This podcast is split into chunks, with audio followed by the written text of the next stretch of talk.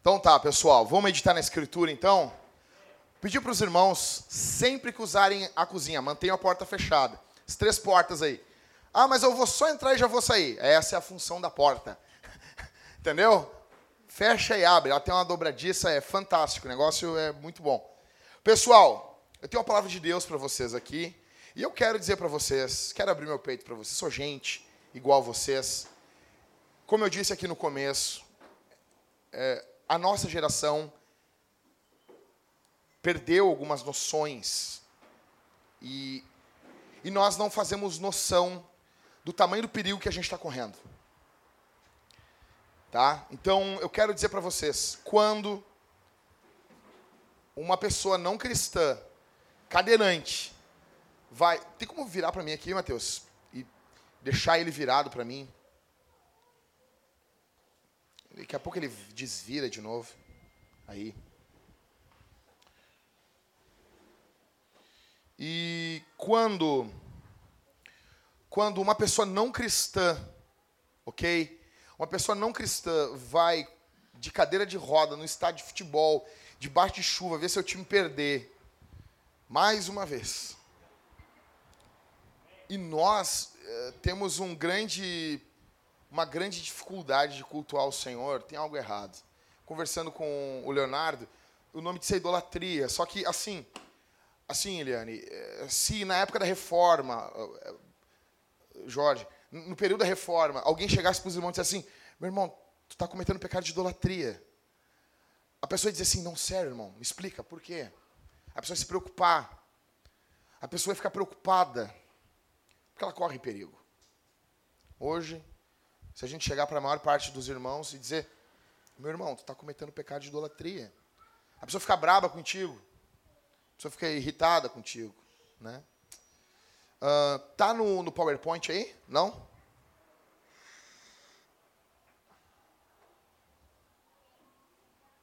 Ok. Tá, beleza.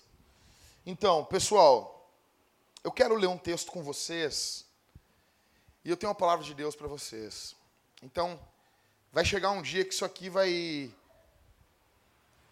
vai, vai ser muito importante.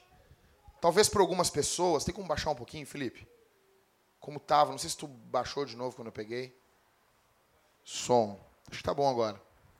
Então, vamos ler Romanos capítulo 16.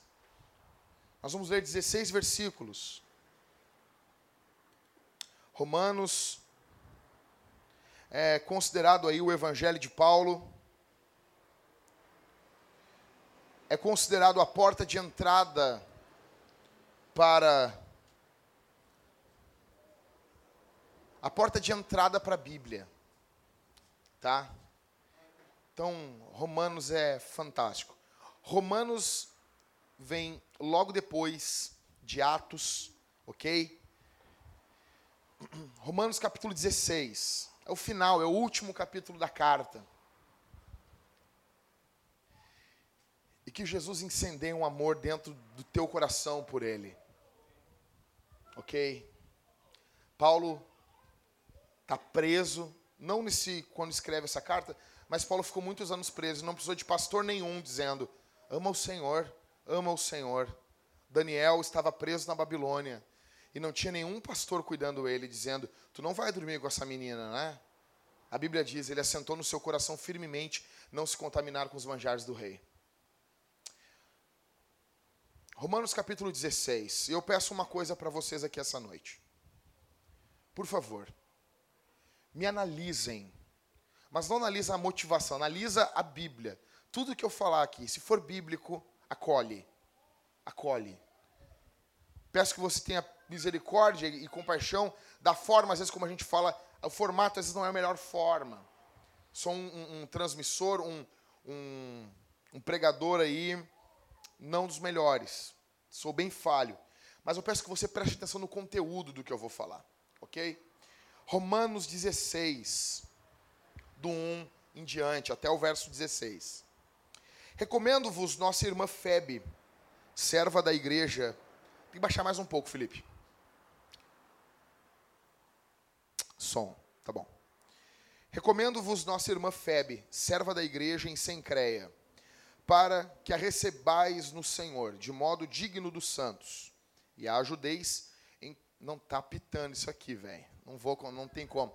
Eu tenho que diminuir o agudo ou médio agudo. Tá pitando, né?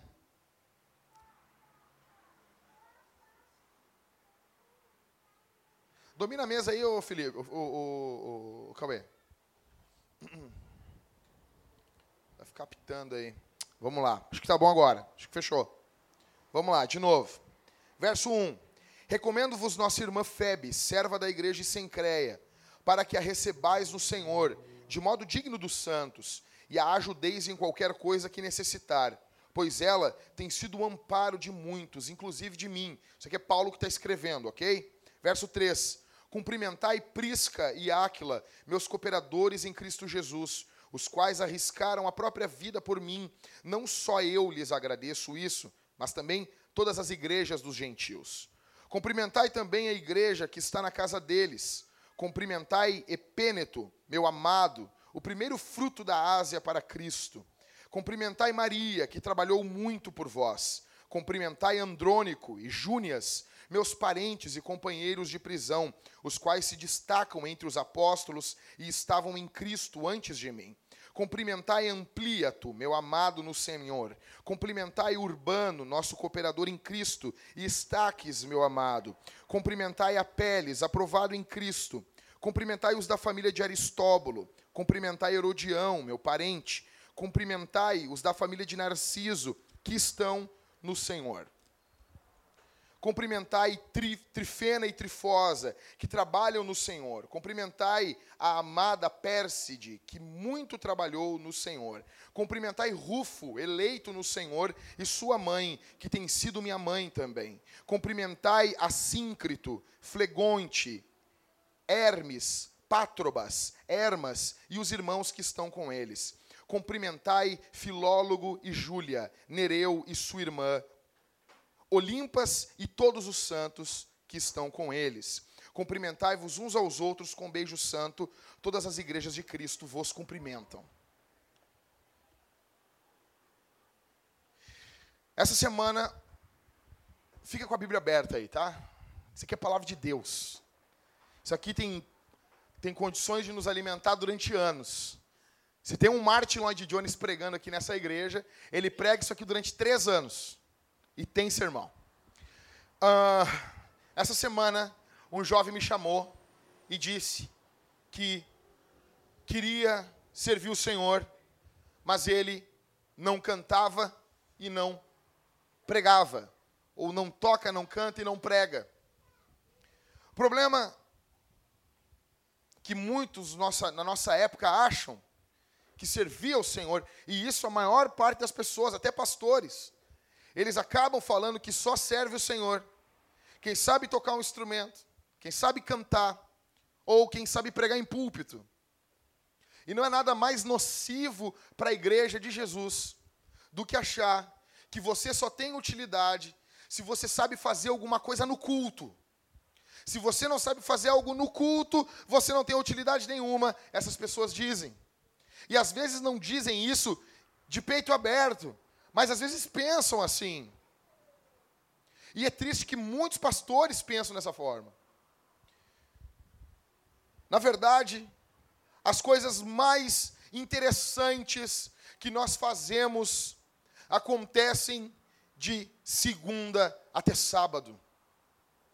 O problema hoje do cristianismo brasileiro se dá porque o serviço ou as pessoas idolatram o domingo, ou elas desprezam totalmente. Elas não têm uma concepção correta do que é o culto, do que é de fato a vida cristã. E isso é fundamental para tu e para minha vida. Nós entendermos isso. E eu quero que o Espírito Santo, a minha oração é que ele abra a tua cabeça e só que isso dentro dela. Você e eu precisamos entender isso. Você pode nunca aprender a tocar, a cantar, você cantar mal pra caramba. Você pode não saber pregar num púlpito. E mesmo assim você pode ser muito útil na obra de Deus. Você pode ser muito útil, você não precisa ficar aqui se martirizando. As mulheres que estão me ouvindo aqui, vocês nunca vão pregar no púlpito da nossa igreja. E isso não diminui vocês. Vocês podem ser muito úteis, irmãs. Irmãos que não têm o sonho, eu já ouvi de gente assim, Jackson, eu não tenho o sonho de pregar no púlpito. É, é pecado isso? Tem um mandamento lá dizendo assim, ah, pregarás no púlpito. Se vocês nunca não têm sonho, não, não quero, não nasci para isso. Mesmo assim, vocês podem ser muito úteis na obra de Deus. Muito úteis.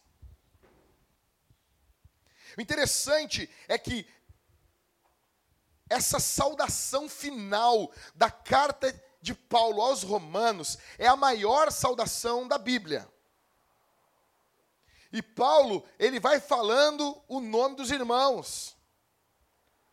E tem gente que até, eu não vou entrar no, no mérito, mas tem gente que chega a dizer: não, não, não, isso aqui não era a carta aos Romanos. Os caras erraram. Isso aqui é carta à igreja de Éfeso, porque a gente sabe que Paulo não tinha ido ainda a Roma, e Paulo já tinha estado em Éfeso três anos. Tanto que quando, vocês se lembram de Atos capítulo 20, quando ele pega e chora com os presbíteros no porto de Mileto, ele chora e eles choram junto com ele, porque tinha uma ligação muito grande entre Paulo e a igreja de Éfeso. Então eles dizem assim: não, para os cara, para Paulo falar esses nomes tudo de cor, é fato que era a igreja de Éfeso, não é.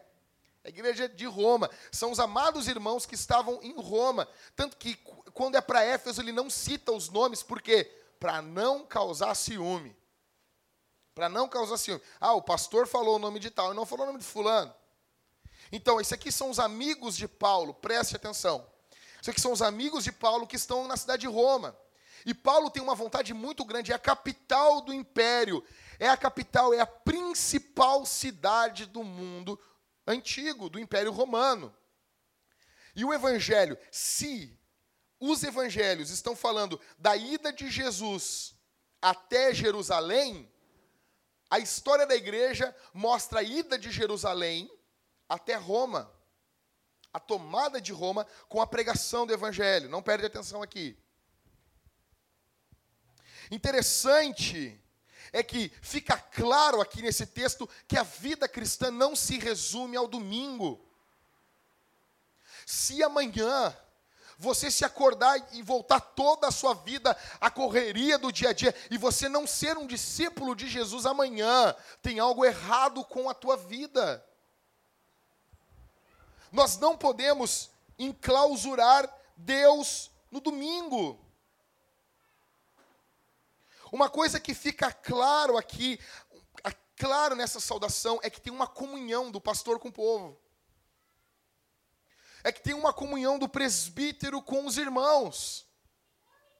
E nós não desenvolveremos a vida cristã. Nós não desenvolveremos a vida cristã se nós não tivermos comunhão durante a semana.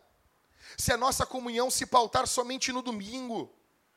Se você. Agora, vocês sabem que a Jéssica está doente. Você tem que chegar em casa e ligar para a casa dela.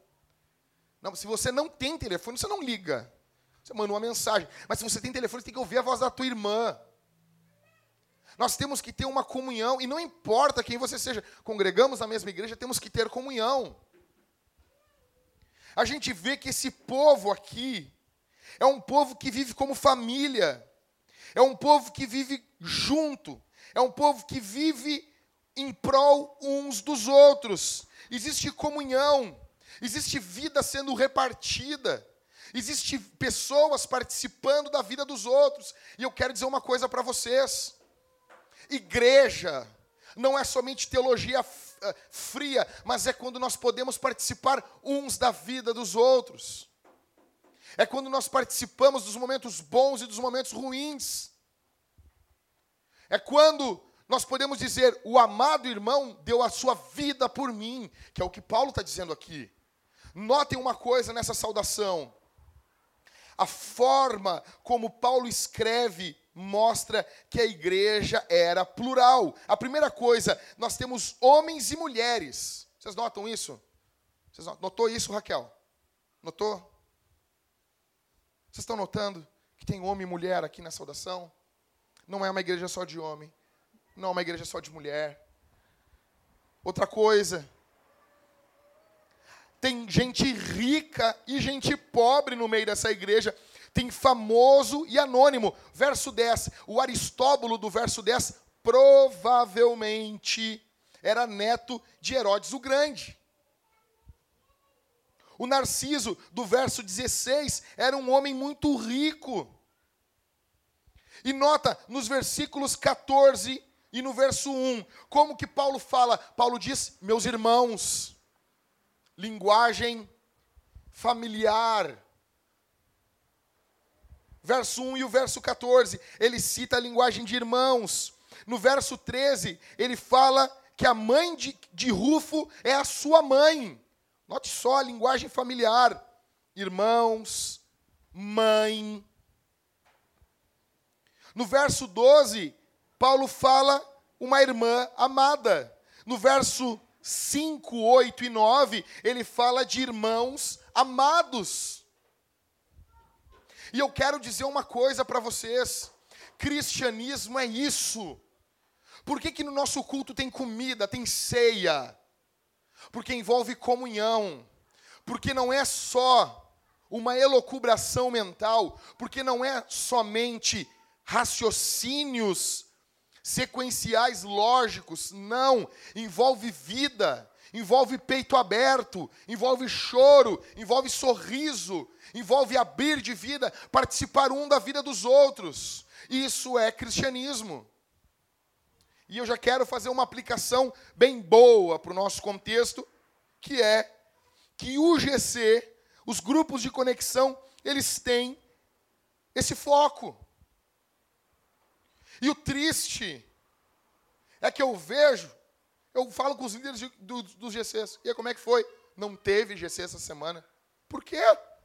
Por quê? O que, que aconteceu? Por que, que uma uma cadeirante pode ir num jogo de futebol debaixo de chuva e a gente dá mil e uma desculpas. Por quê?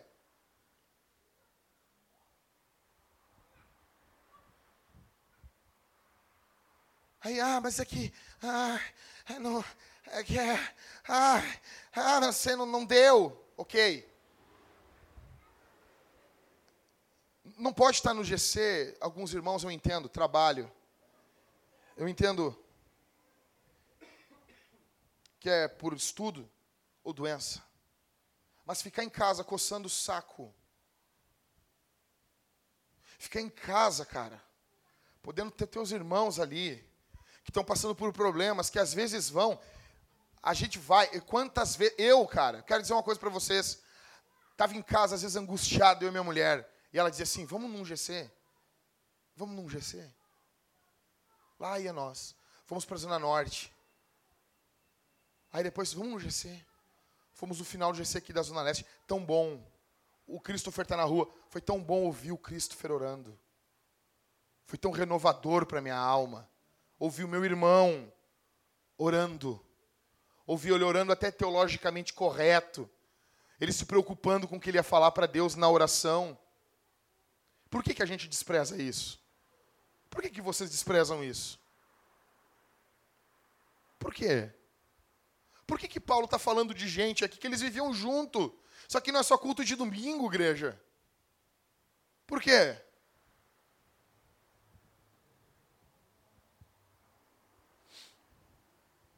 Nós precisamos conviver com os irmãos diferentes.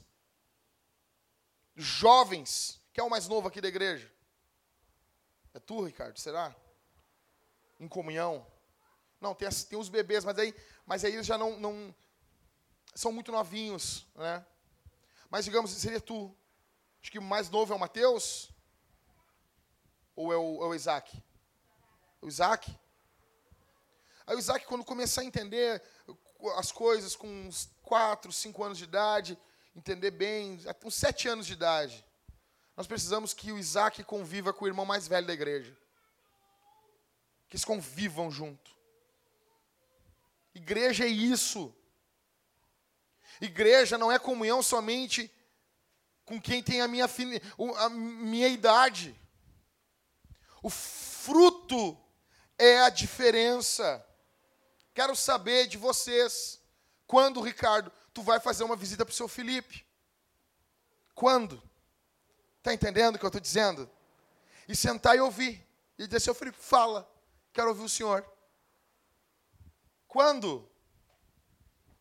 Quando que pessoas de grupos de conexão diferente vão se ver, vão se vão marcar e vão, e vão repartir a vida um com o outro? Isso é igreja.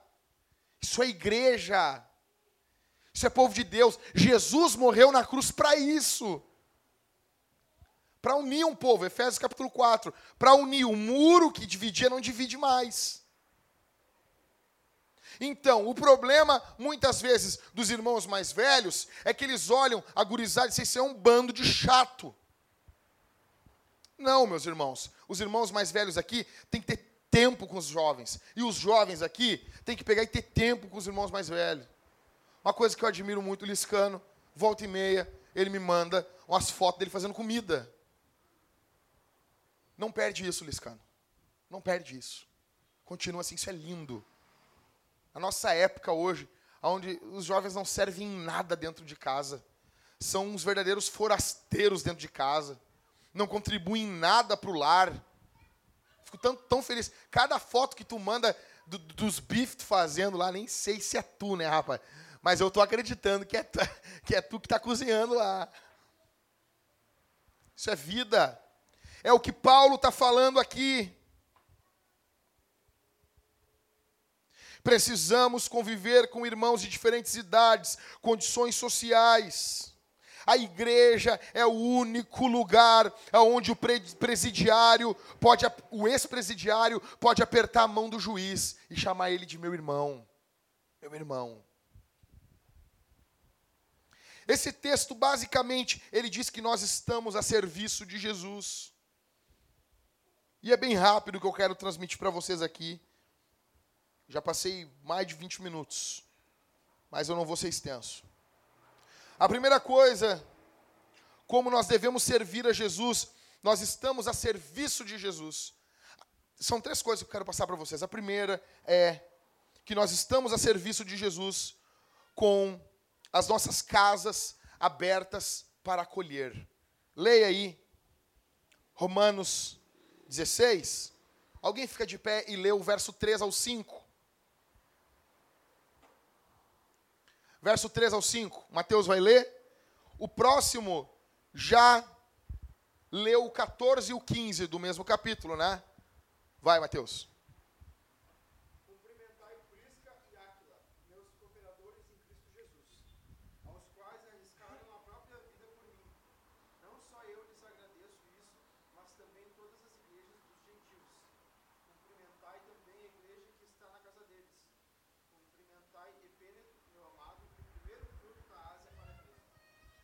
E 15.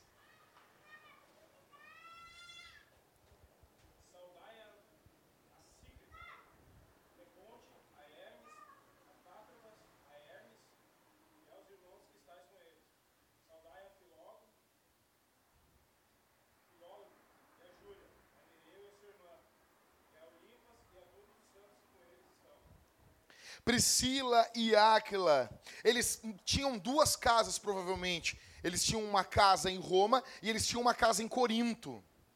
E essas duas casas serviam à igreja.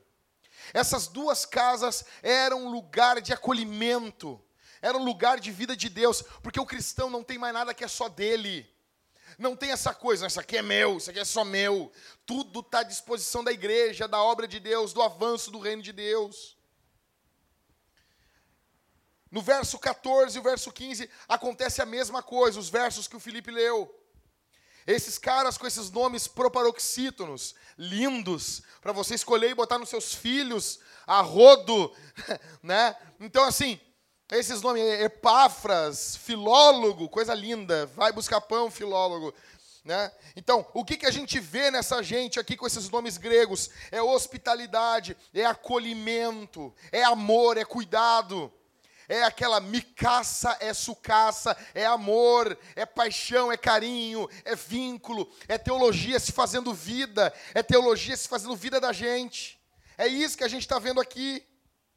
É hospitalidade, é acolhimento, é uma extensão da igreja. A Bíblia diz o que do presbítero? Que ele tem que ser o quê? Hospitaleiro. Tem ou não tem? Só que no capítulo 4, verso 12 da primeira epístola de Paulo a Timóteo, está escrito o quê? Que ele é modelo dos fiéis. Logo, todos têm que ser hospitaleiros. Principalmente presbítero. Todos são hospitaleiros, principalmente presbítero. A tua casa, meu irmão. A tua casa, Áquila não era presbítero. E a casa dele estava servindo a igreja. E eu quero fazer um adendo aqui para vocês. Vocês já devem ter visto aqueles movimentos. Eu sou da igreja nas casas.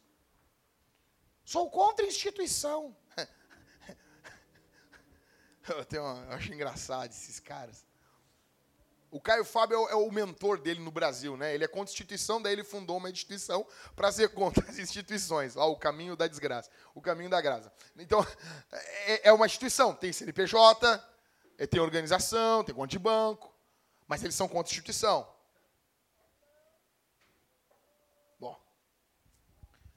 Não dá para levar a sério um cara aqui. Bom, então, então, o que eu quero dizer para você é o seguinte.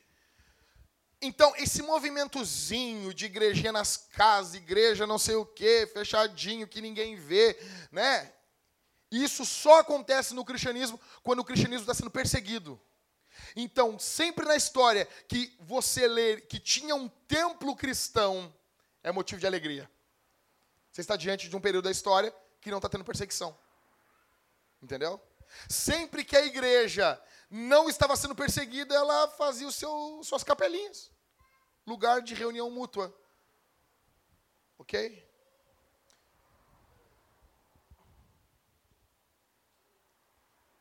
Hoje nós precisamos de famílias que abram as portas da sua casa para o Evangelho. E isso aqui não é somente dos líderes dos grupos de conexão. Eu preciso que todos nós, todos vocês, no mínimo uma vez por mês, no mínimo uma vez por mês, Cauê, convida alguém que não é que tu não convive, convive sempre. Daí eu vou te ligar, ô Cauê, vamos fazer tal coisa, tu. Não dá, cara. Meu colega de trabalho está indo lá em casa hoje. Uma vez no mês, ah, não dá, é muito dinheiro. Então, uma vez a cada dois meses.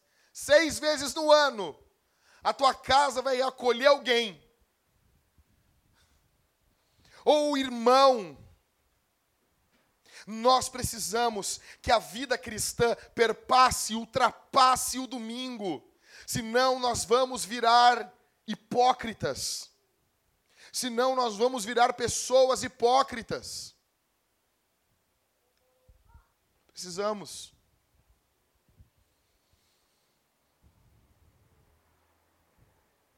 E esse relacionamento é fundamental para a igreja, fundamental. Pesquisas apontam se você não se relaciona com alguém na igreja, você abandona a igreja em menos de seis meses. É fato. E isso tem que mexer com a gente, povo. Olha aqui para mim. Jesus está voltando. Para quem é que você falou de Jesus essa semana? Ou você só correu para resolver os teus problemas? Até quando, igreja? Vocês vão dizer o que? O Jackson não me avisou isso. Vocês estão orando mais do que vocês oravam antes. Vocês estão falando mais de Jesus do que vocês falavam antes. Vocês estão amando mais Jesus. A questão não é nem demonstrações, mas o coração de vocês assim, Jackson, eu amo Jesus. Vocês amam mais Jesus hoje do que amavam semana passada? Vocês amam mais o Senhor agora do que vocês amavam antes. A sua casa está aberta para a pregação do Evangelho. A sua casa está aberta para encontros dos grupos de conexão da igreja. Para encontros esporádicos com os irmãos. A diferença de idade nos GCs é algo fundamental. Essa noite, cara, eu fiquei, eu fiquei abismado. O Júnior estava jogando pôquer com o Christopher. Isso é igreja. Isso é igreja, Júnior. Isso é igreja. Os meus pais, eu não tive pai, pai, que, que me criou. Eu amo meu pai, tudo, gosto dele, mas é um cara que ele abandonou minha mãe. Por diversas razões, não quero detonar ele aqui. A questão não é ele. A questão é que meu pai foram os obreiros da igreja. Eu ia para casa dos irmãos e ficava olhando a vida deles. Ficava dizendo, eu vou ter uma família, eu vou cuidar de uma mulher. Eu quero, eu quero amar uma, uma mulher, eu quero ter filhos, cuidar da igreja. E vendo aquele simples jogo, aquela simples brincadeira. Aquilo é poderoso, aquilo é relacionamento, aquilo é vontade de estar junto, além das coisas programadas pela igreja. Entende? Isso é vida de Deus, isso é paixão por Deus, pelo próximo.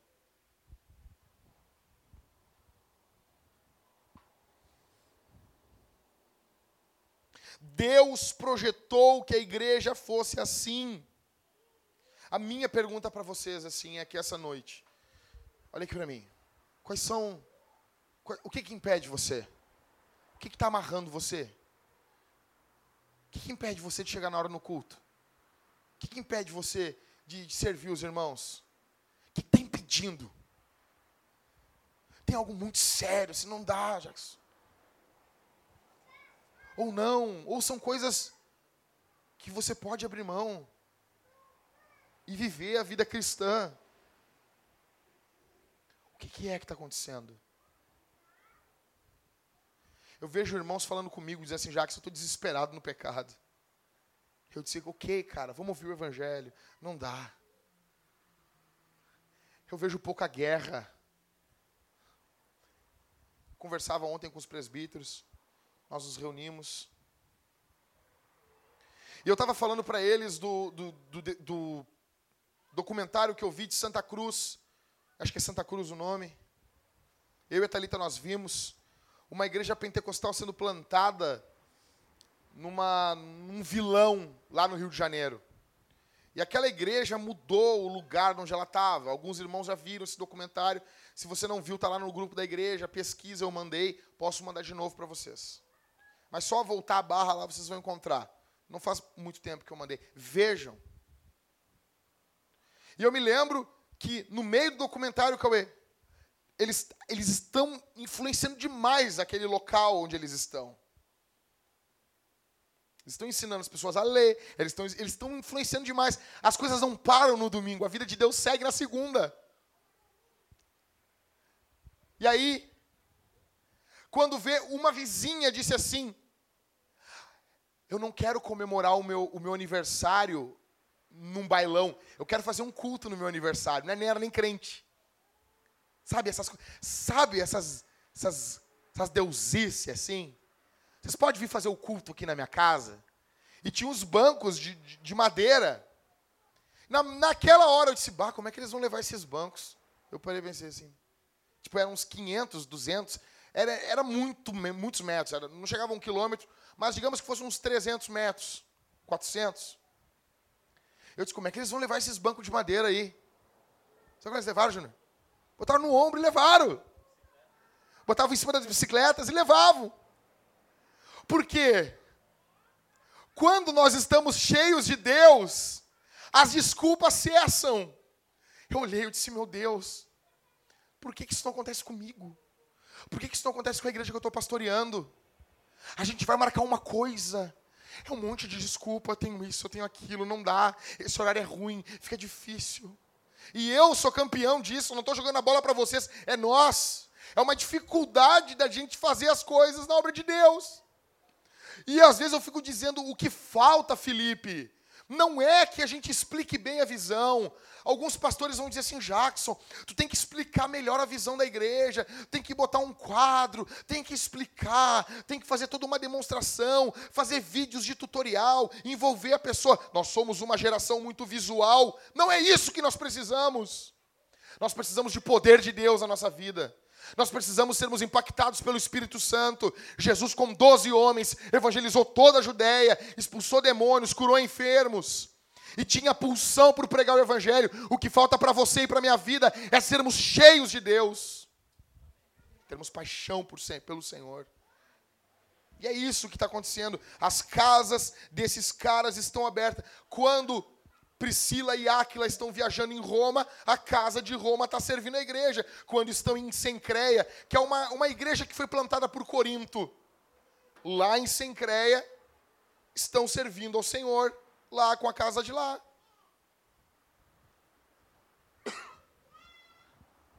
Quais são as suas desculpas? Quais são? Quais são? Por que, que você não se levanta hoje em nome de Jesus e diga assim: Eu vou viver a vida cristã? Teve um pastor que ele conta que passou por muitos anos, a vida dele, muitos anos, e ele desperdiçou a vida dele. E ele um dia disse assim: Chega, basta o tempo perdido, agora eu vou viver para o Senhor, agora eu vou viver para o Senhor.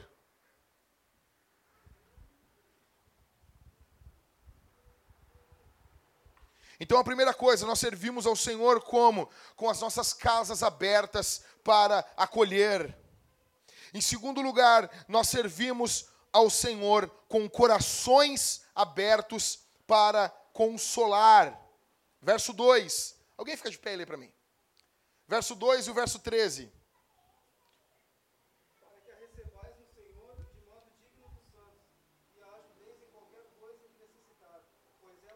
Rufo, eleito no Senhor, e sua mãe, que tem sido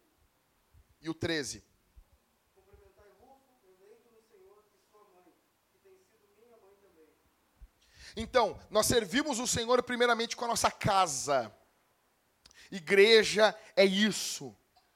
Igreja é isso, é vida. As pessoas entram dentro da tua casa e vê como você é lá dentro. Isso é, isso é igreja. Nós não somos profissionais. Nós temos que conviver uns com os outros. Segundo lugar, com corações abertos. Primeiro, com casa aberta. E segundo, com corações abertos. Paulo é um grande pregador. Paulo é o maior pregador da Bíblia, do Novo Testamento, depois de Cristo. E antes de ontem eu estava junto com um irmão, foi lá em casa, o Léo Kreisman, amado do Senhor. Fiquei com ele até tarde, falando das coisas de Deus, nós choramos. Aí virou, virou um culto. E eu expansivo também, e ele, a Thalita ficava com os olhos arregalados, gritando lá em casa, né, amor? Nós gritamos muito, eu e ele lá, mas acho que meus vizinhos ficaram apavorados lá. E ele estava me contando que ele ouviu um pregador falando, quando Paulo fala, eu lutei com feras em Éfeso, alguns vão dizer que ah, era provavelmente a turba que se levantou. Só que tem um pregador, um cara, algum material aí de estudo, que diz que Paulo, literalmente, antes de morrer, ele foi lançado no,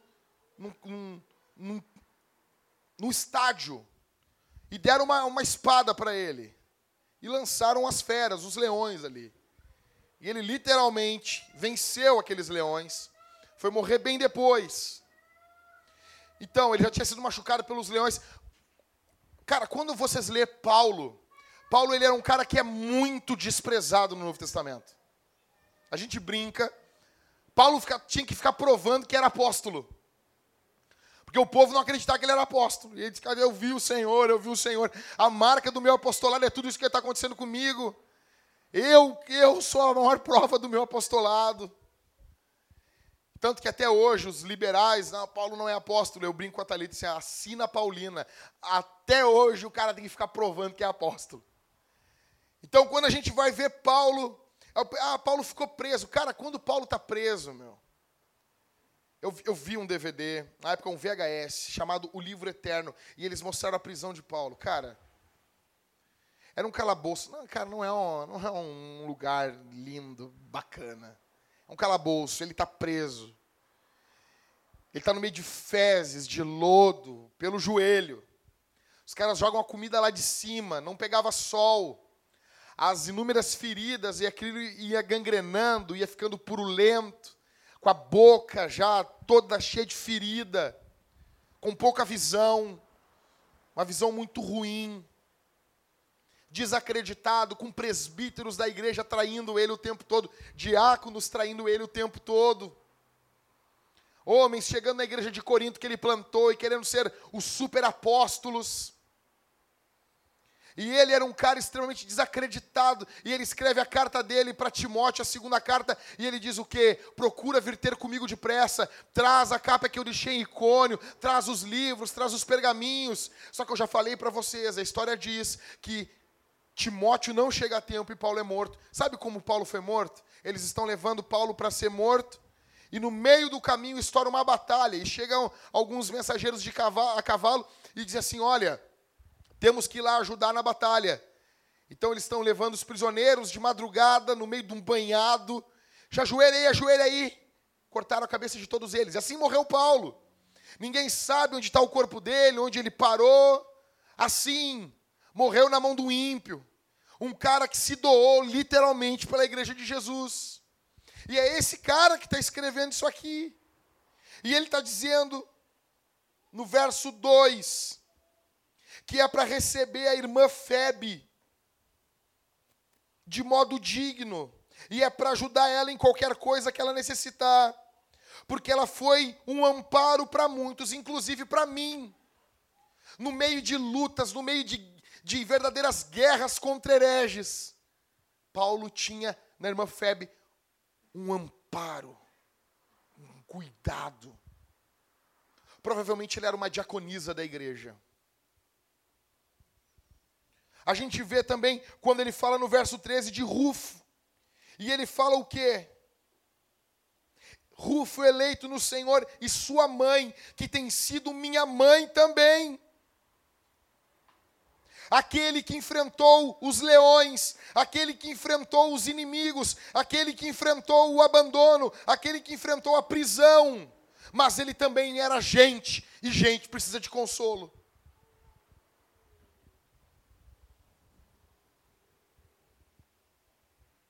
Pastores também sofrem, pastores também sangram, e muitos estão esgotados. Febe era um amparo para Paulo. A mãe de Rufo foi como a mãe do apóstolo. Paulo encontrou nessa mulher um apoio, um encorajamento que só uma mãe era capaz de lhe dar. Uma coisa é fato. E eu não estou falando aqui em defesa própria, mas eu tenho que dizer, ainda que você talvez um dia mude de igreja, então isso não serve só para mim. Ou você valoriza o teu pastor, ou você mata o teu pastor. Sabe que às vezes tem gente que acha assim, ah, mas o Jackson não faz nada. Eu troco de vida toda hora contigo. Faz o que eu estou fazendo. E eu faço o que estou fazendo. Ganha o que eu estou ganhando e eu ganho o que tu está ganhando. Gente faz esse trato. Ou a gente valoriza um pastor, ou a gente mata ele. Nós precisamos ser abençoadores, encorajadores, amorosos. Note aqui no verso 2 que a irmã Febe ela encorajava, ela cuidava, ela amparava muita gente. E agora chegou a hora dela ser amparada. Vocês notam isso? Que a igreja é aquela que estende a mão e aquela que também recebe a mão estendida. Vocês notam isso?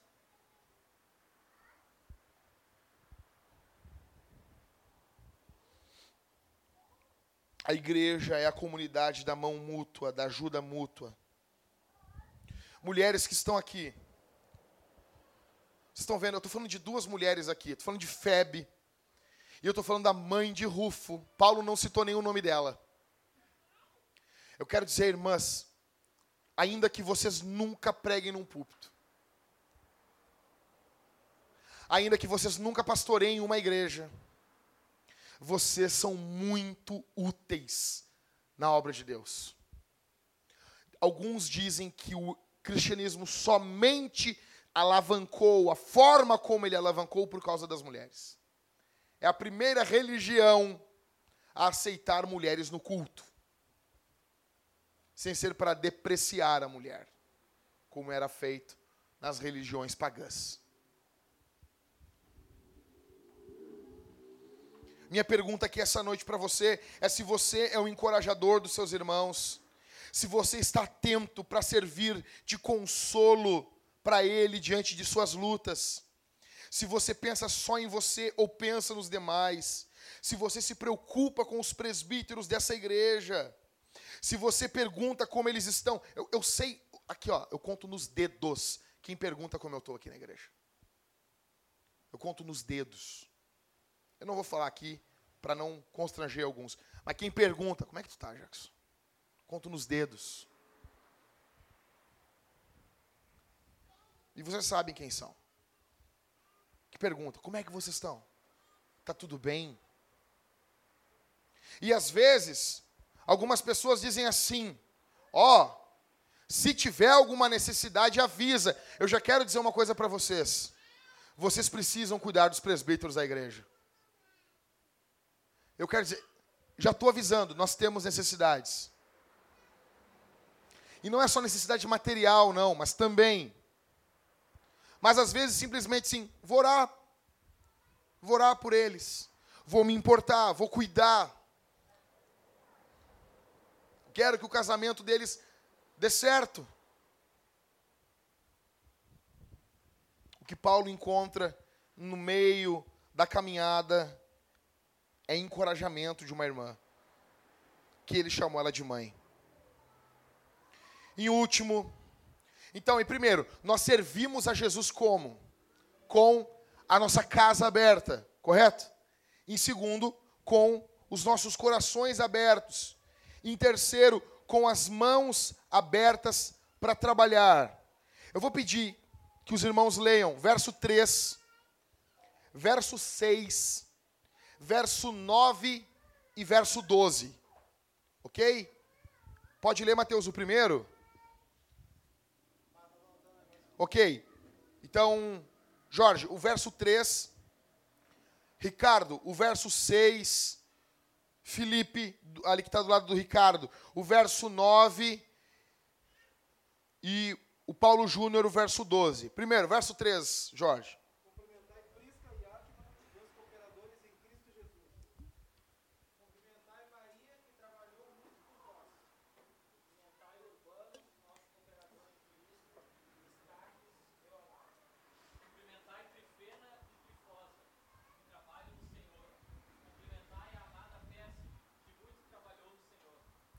Uma igreja não é um exército de um homem só.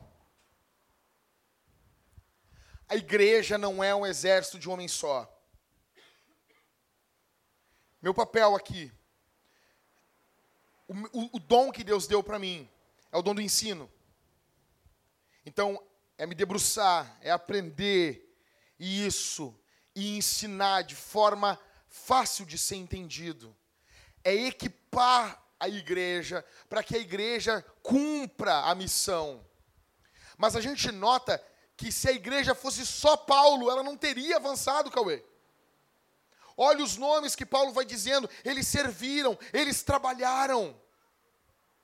As irmãs que cuidam das suas casas, que estão em casa, eu preciso que todos os dias, nem que seja cinco minutos, irmãs, vocês dobrem o joelho de vocês e orem pela nossa igreja e orem pela nossa igreja.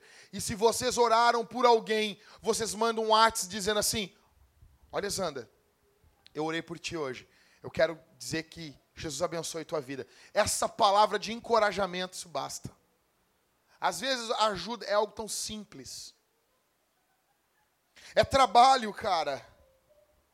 Uma igreja não é o exército de um homem só. Nós temos vários cooperadores Priscila e Áquila são os cooperadores.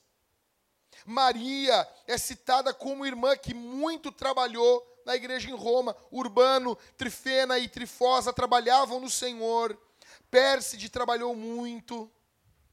A salvação é também um chamado para o trabalho na obra do Senhor. Igreja, se todos orassem como você ora, se todos contribuíssem como você contribui, se todos amassem como você ama, se todos visitassem como você visita os teus irmãos, a igreja seria melhor ou seria pior? Se todos orassem pela igreja como você ora, você acha que a obra de Deus andaria melhor? Bota para nós ali. Existem três tipos de igreja. Primeiro tipo de igreja é a igreja hospital. Isso aqui é um, é um conceito que eu estou pegando emprestado aqui do Ricardo Agreste, um dos maiores missiólogos do Brasil. Então, Primeiro tipo de igreja é a igreja hospital. O pastor, ele age como um capelão. Sabe o capelão do exército? Os caras sabem que é um capelão, né? Um cara que cuida da parte religiosa ali da, de, algum, de alguma instituição. Os membros se tornam como pacientes.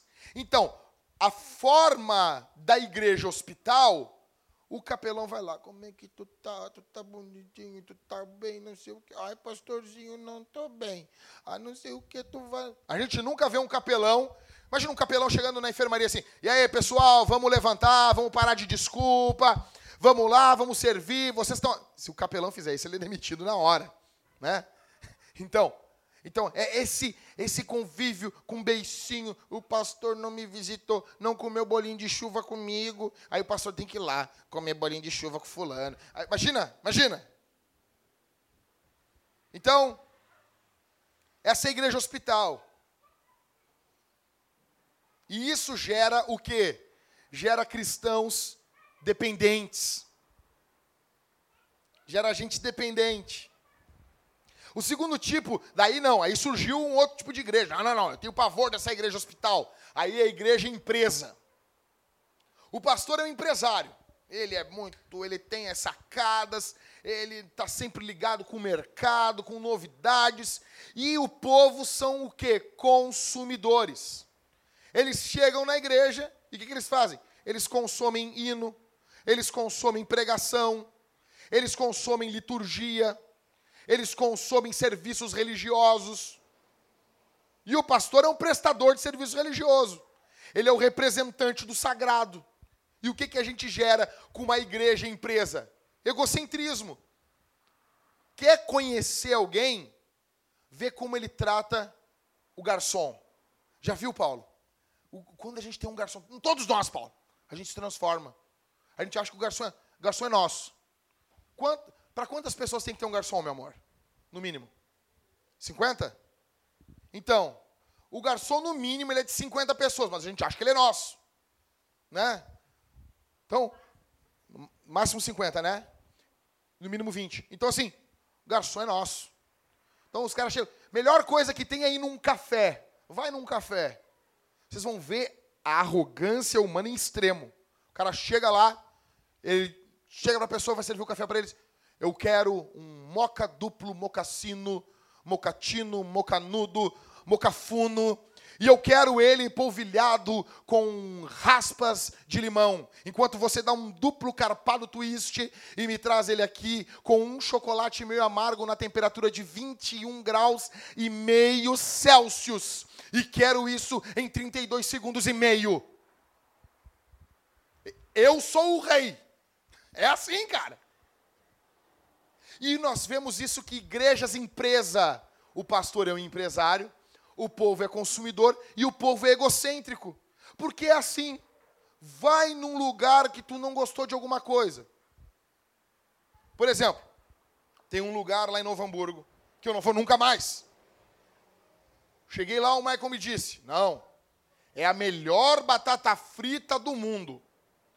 Cara, e eu tenho 120 quilos. Então eu já comi muita batata frita na minha vida. Eu não sou o seu Felipe que sabe fazer, mas eu sei comer. E de comer eu entendo. Então, cara, quando o cara disse pra mim que é bom, o bagulho tem que ser bom. Cheguei lá. A batata parecia que tinha vindo do inferno. Foi, foi fritada ali no mijo do capeta. Aquilo pingava óleo, molengo, nojento com gosto de sebo de 300 mil anos. E eu como, cara. E eu não consegui. Eles me ganharam. O negócio era tão ruim. Era tão ruim. O que, que eu disse? O que, que eu disse para eles? Tu acha que eu dei mais uma chance para eles, Cauê? Tu acha que eu pensei assim, não, vamos entender, vou voltar aqui, né? Pô, pelo amor de Deus, somos todos amigos, somos todos irmãos. Nunca mais eu volto lá. Vocês podem pagar para mim, eu não vou. Eu não vou. Lá era o rei da batata, alguma coisa assim, né? Imagina, Tipo, e, e, quando esse comportamento acontece dentro da igreja, o que, que a gente tem? A gente tem os cristãos. É, não. Não, não, não, não. Por coisas pequenas. Não, vou mudar de igreja. É óbvio que coisas grandes a gente tem que mudar mesmo. Mas isso por coisa pequena. Às vezes tu confronta o cara numa coisa. Numa coisa. São dez meses de amor, de, de carinho. É dois anos de paixão. Aí tu chega assim, ô oh, brother, quero te falar um negócio. Ali tu conhece o cara. Ali tu, o cara já começa a falar em gíria, já começa, oh, meu, qual é que é, meu? Tô achando que tá me tirando pra trouxa, magrão. Não sei o quê. Sério? Aconteceu com, com, comigo aqui. Amigo, tudo, vai, vai confrontar. Oh, qual é que é, meu? Tá pensando. Só faltou olhar para mim e dizer: Vou te fazer, pastor. Vou te passar no meio aí, rapaz, qual é que é? Isso gera igrejas, essas igrejas empresas geram igrejas, pessoas egocêntricas. E tem o terceiro tipo de igreja, que é a igreja missional.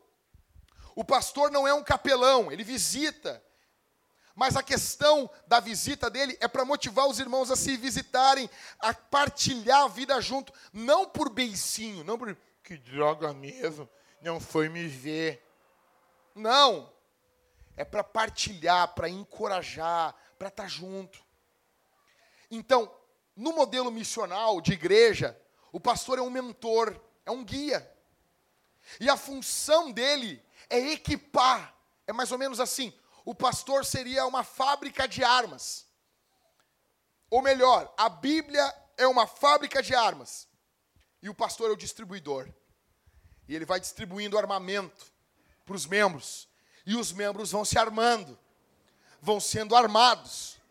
O que, que tu está pensando, Marcos? O Marcos já tá faz, vai fazer uma piada daqui a pouco no Facebook, no, no WhatsApp da Vintage. Porque na minha nossa frente, né, Júnior? Ele é bem quieto. Mas ali ele solta a franga. Meu! A função do pastor é ser um mentor, um guia. Ele não é um, um guru que todo assunto ele tem que dar o pitaco. Ele tem, não, tem que saber a opinião do pastor. Não! Você sabe vestir as calças, né? Sabe que uma perna é de cada vez. Não precisa opinião do pastor para isso. Mas o pastor é um mentor, é um guia, ele vai guiando na escritura, ele vai encorajando, ele vai colocando armas, ele vai fazendo o quê? E a função principal do pastor é gerar Jesus no povo. O que é que Paulo fala? Eu tenho dores de parto até que Cristo seja o quê? Gerado em vocês. Até que Cristo seja gerado em vocês. Então, o pastor é um mentor, é um guia. Os membros são discípulos de Jesus e estão em missão no mundo. Você está em missão. Não pensa que no dia do juízo, Jesus vai dizer assim: não, ô Aline, não, não, tu é, tu é dona de casa, tu não está em missão, não. Não, é, é não, não, fica tranquilo. Ô, ô, ô, outra Aline, Jesus dizendo, ô, outra Aline, fica tranquila aí, que tu não está em missão, não. Todos nós. E talvez, às vezes, vocês vão fazer missão de dentro de casa cuidando dos filhos de vocês, amando e orando pela igreja de Deus.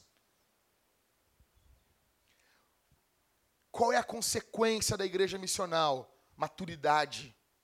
Membros maduros, gente adulta, gente que entende que o mundo não gira em torno dela, gente que quer servir, gente que quer cuidar, gente que se importa.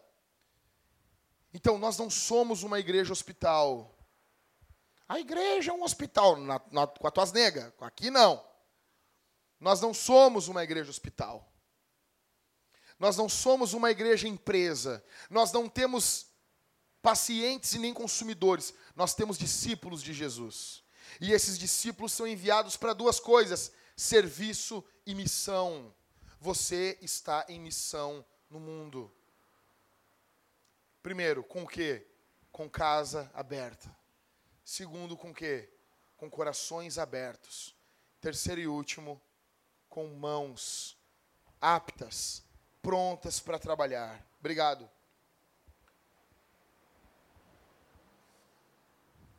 Terminando.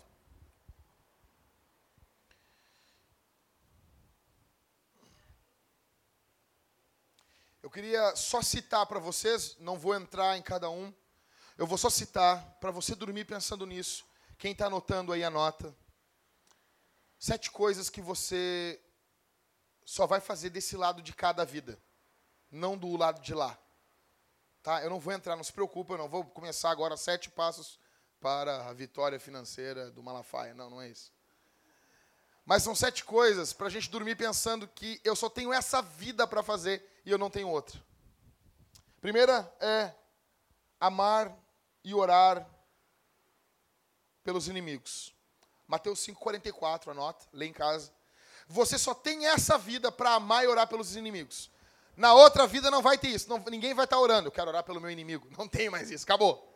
Acabou. Não tem. Então, quando Jesus fala, Jesus está fazendo, agora, hein? A canção que a gente cantou aqui do Casting Crowns, cara, nossa vida é um vapor. Tu tem aí talvez mais algum tempinho para tu orar e amar os teus inimigos. Mas vai acabar. Só tem essa vida. Segundo, nós só temos essa vida para andar por fé e não por vista. 2 Coríntios 5, 7. Tá? Isso não vai ter no céu. Ninguém vai andar por fé no céu. No céu nós vamos andar pelo que a gente vê. Então, assim, ah, quer, quer ser um homem de fé, uma mulher de fé? A hora é agora. Agora é o momento. Não vai ter outra oportunidade. Terceiro, o versículo, 2 Coríntios 5, 7. Terceira coisa que nós só podemos fazer do lado de cada existência amar a Deus enquanto nós suportamos a provação. Tiago 1,12. Somente nessa vida nós vamos amar a Deus em meio a provações. Você não vai amar a Deus em meio a provações do lado de lá da existência. Então, se você quer hoje provar, não, não, quero, eu quero amar a Deus no meio das provações, é hoje. Agora é o momento, Eliane. Amar Jesus no meio das provações. Em quarto, servir uns aos outros por meio do amor. Gálatas 5,13. Ainda que nós vamos servir a Deus na eternidade, uns aos outros, esse, esse, esse serviço sacrificial é só do lado de cá. Não é do outro lado, não tem. Gálatas 5,13. Em quinto, ofertar. 1 Coríntios 16, 2 não vai ter oferta financeira na eternidade. Então não fica assim naquela noia assim, cara, eu vou, um dia eu vou ajudar a igreja. Um dia eu sei, a igreja está ferrada de grana aí, mas eu, não, não. Sim, ô, Carol, um dia eu vou ajudar a igreja. Um dia, não, não, Deus vai me levar para a glória e lá eu vou ajudar a igreja. Vocês não vão ofertar coisa nenhuma na eternidade.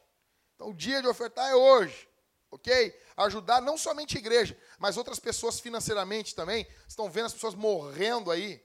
Imagina, né, se a gente pelo menos estendesse a mão, tivéssemos uma dispensa com comida aqui de verdade. Toda vez que os crentes fossem fazer um ranchinho, pegasse, botasse uns quilinhos a mais e trouxesse. Imagina, 40 membros, o quanto de comida a gente não ia ter na nossa dispensa? Somente essa vida. Em sexto, pregar. Mateus 28, 19 ou 20. Pregar o evangelho é só nessa vida. Não vai ter pregação na eternidade. O Spurgeon dizia que se Deus na eternidade perguntasse para ele, Spurgeon, tu pode pregar um sermão para nós aqui? O Spurgeon dizia, ok, senhor, me dá uma Bíblia aí que eu prego. É tudo o que eu preciso. É óbvio que o Spurgeon estava exaltando o valor da Escritura. Mas é fato é que nós não teremos pregação na eternidade. Então, se vocês querem ser pregadores do Evangelho, vocês têm só até a morte de vocês. Depois vocês não poderão pregar mais. 26, perdão, 28, 19 e 20. Em último, exercitar os dons espirituais. Romanos 12, do 6 ao 8. Os dons espirituais é somente desse lado de cá. Nós não teremos como exercitar os dons espirituais do outro lado da existência. Eu ia falar um pouquinho sobre os dons, mas não, outra hora eu falo para vocês. Romanos 12, do 6 ao 8. Leiam em casa, a gente pode ir conversando.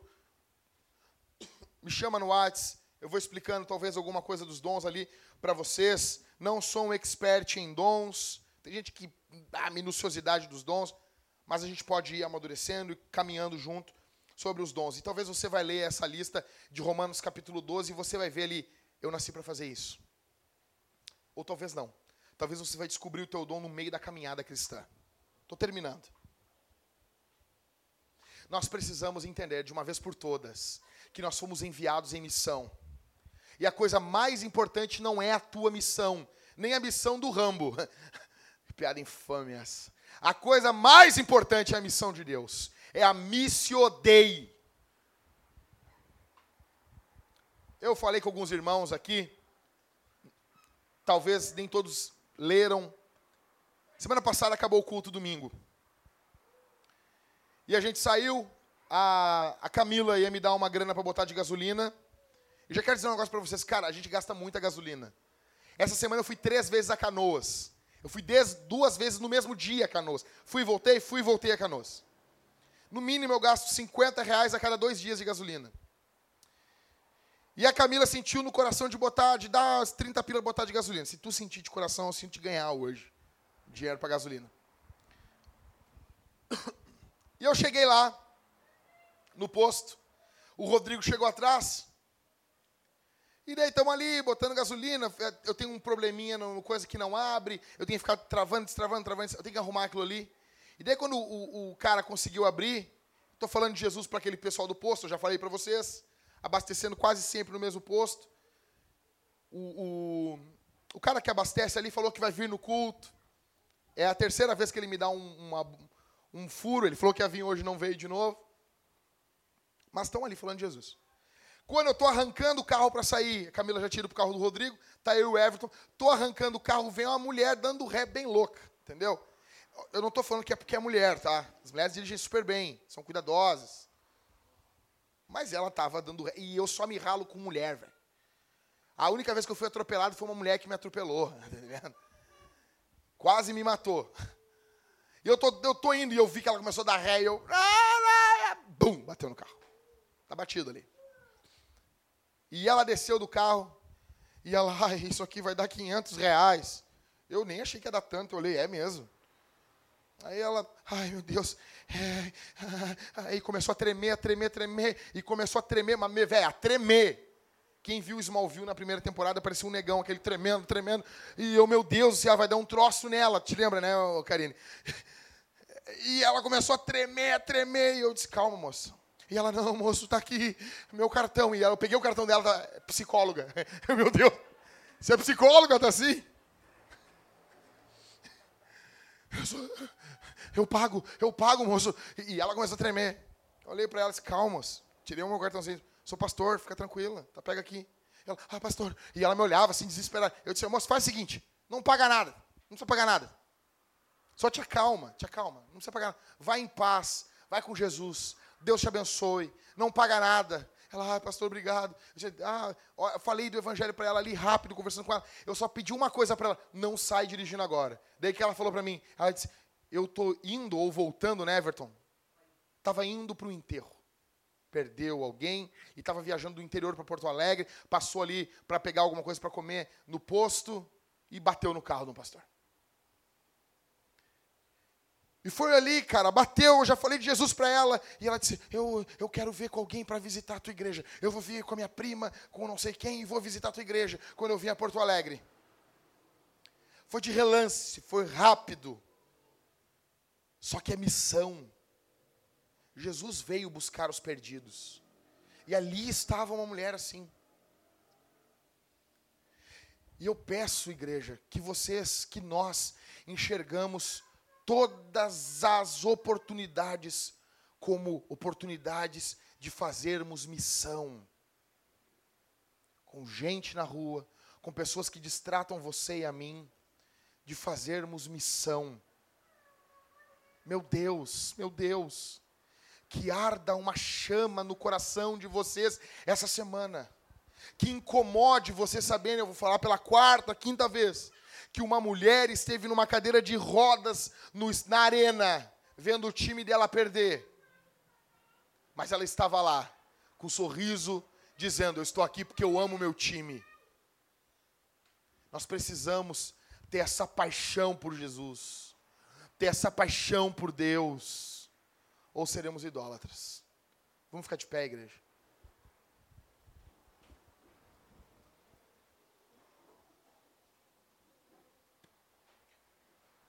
O pecado principal é o egoísmo.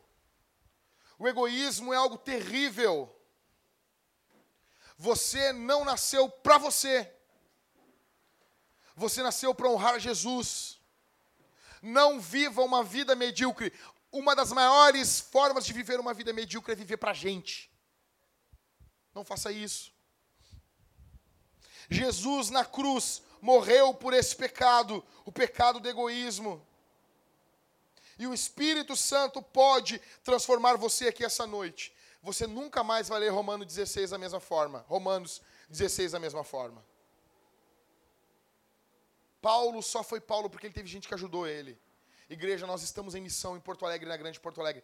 Quem aqui viu o tiroteio na frente do Cristo Redentor? Quem viu o vídeo? Eu quero apertar a mão daquele, daquele brigadiano que fica de peito aberto, dando-lhe tiro. Eu digo, aquele cara é homem, velho. Aquele cara é macho. E apertar a mão dele assim. Vocês viram como está a cidade? Naquela mesma noite, numa vila aqui da Zona Leste, sabe o que aconteceu? Estava lá no Porto Alegre 24 horas. Siga no, no Facebook lá, encontre a Mariana nas postagens. Estava lá, ah, um corpo foi jogado aí, todo decapitado. Arrancaram cabeça, arrancaram perna, arrancaram tudo. Naquela noite. Que cidade nós estamos vivendo? Como que a gente pode dormir tranquilo, velho, diante disso? A Karine vai começar, creio que semana que vem ou na outra, a cuidar das crianças ali na salinha. Está se colocando à disposição para servir aqui na igreja. Falei com ela, a Aline, e nós precisamos de ajuda para fazer aqui na igreja, uma vez por semana ou 15 dias, aulas de reforço para as crianças aqui da vila aqui da frente. A Karine pediu para a gente segurar um pouquinho, porque recém está começando o ano escolar, então é ali por junho, julho, que as crianças começam a precisar de aula. Nós precisamos fazer isso, igreja. Nós precisamos estender, que o nosso trabalho não fique só no domingo. Nós precisamos avançar. Isso aqui é um choque que você vem e você é equipado para sair durante a semana e trabalhar. As coisas mais fantásticas têm que acontecer de segunda a sexta, a sábado. Domingo é o dia da comunhão, é o dia da celebração, é o dia onde você vem, conta o que Jesus fez através de você. Diz, ah, Júnior, foi lindo o que aconteceu essa semana. E o Júnior, cara, ora por mim. O Júnior com problema, algum com testemunho. E a igreja vai caminhando pulsante, falando de Jesus. Eu quero dizer uma coisa: tem gente que ama a nossa igrejinha, fora do nosso estado. Tem gente que ama a nossa igrejinha. Tem gente que, cara, cuida, se importa com a gente. Às vezes é mandando oferta para nossa igreja, às vezes é mandando sustento para mim, ou mandando até um livro para mim, que isso acaba servindo na comunhão da igreja. Mas eu quero dizer, tem gente, pessoal, que fica dizendo assim: quanto tempo vai durar a vintage? Quanto tempo eles aguentam nessa cidade? Porto Alegre, no Brasil, é conhecido como cemitério de igrejas, cemitério de pastores. Em 2014, quando eu estava na Atos 29, quando eles perguntaram, pessoal de tal lugar, de tal lugar, de tal lugar, quando eu levantei a mão, eu disse, de Porto Alegre, toda a, co a conferência virou para trás. Todos. Eu disse, meu Deus, é tanto assim? Daí veio um pastor plantador amigo meu e disse assim: Cara, teve, nós enviamos um plantador de igreja para Porto Alegre. Ele não só não conseguiu plantar a igreja, como ele se desviou. Imagina. E daí vem um americano falar comigo, um plantador de igreja dos Estados Unidos que mora nos Estados Unidos. Ele tinha vindo pregar no Brasil e ele disse assim: as notícias do sul do Brasil chegam até nós nos Estados Unidos e nós sabemos que vocês estão enfrentando trevas no sul do Brasil. E eu disse: oh. E no final todos eles começaram a orar por mim, botavam a mão na minha cabeça. Eu fiquei meio perdido. Eram muitas mãos, eu sei. A cabeça é grande, eram muitas mãos. Toda a conferência e não tapou. E não tapou. O que eu quero dizer para vocês, igreja? Nós estamos em Atenas, nós estamos em Éfeso, diante do, do paganismo, e nós precisamos tomar uma postura diante de Deus.